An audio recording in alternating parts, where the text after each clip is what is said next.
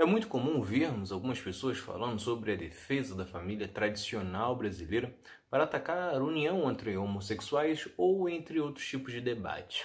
No entanto, estas mesmas pessoas se omitem, por exemplo, quanto à quantidade de crianças que são abandonadas pelos pais. Só em 2020 foram mais de 80 mil crianças que não tiveram o nome do pai no registro. Só que a hipocrisia do discurso não é exclusiva do Brasil atual.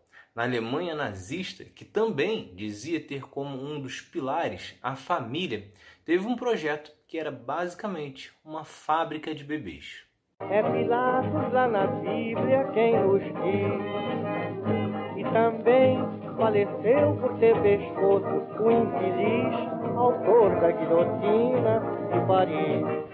Quase todo mundo sabe sobre o que Adolf Hitler pensava sobre raça pura. Algumas atrocidades, como perseguição a pessoas de outras raças que não a ariana ou a pessoas com deficiências, são mais comuns de serem ouvidas. No entanto, o governo nazista teve um outro projeto muito absurdo e que também saiu do papel. O projeto tinha o nome de A Fonte da Vida, Lebensborn, Tratava-se quase que uma fábrica de bebês.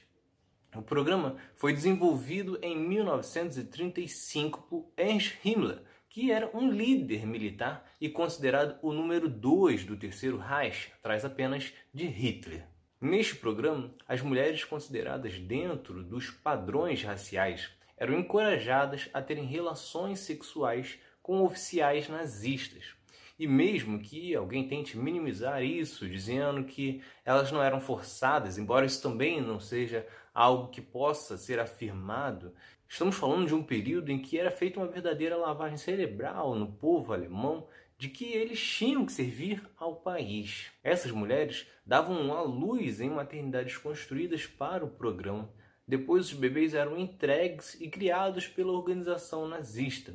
Não existem dados precisos, pois muitas pessoas sequer foram registradas, mas diversas publicações apontam que mais de 8 mil nascimentos ocorreram dentro deste projeto entre 1936 e 1945. A partir de 1939, os nazistas passaram também a sequestrar crianças de outras regiões que também atendessem aos ideais de raça da Alemanha. Estima-se que só da Polônia mais de 10 mil crianças foram retiradas dos pais ou de orfanatos. A situação fica ainda pior porque as crianças sequestradas que não cumpriam as condições de pureza eram levadas para os campos de concentração. Essa ideia casava exatamente com outro programa, o da juventude hitlerista, que recebeu o nome em 1926, com jovens entre 10 e 18 anos que seguiam e representavam perfeitamente os ideais nazistas. Se vocês gostaram, curtam, se inscrevam para não perder nenhum episódio do outro lado da história. Acompanhe a gente também nas redes sociais, estamos no Instagram, no Twitter, no Facebook, além do nosso podcast que está espalhado por todas as plataformas de áudio. Ah, e todas as fontes utilizadas neste episódio estão no nosso site, outroladodahistoria.com.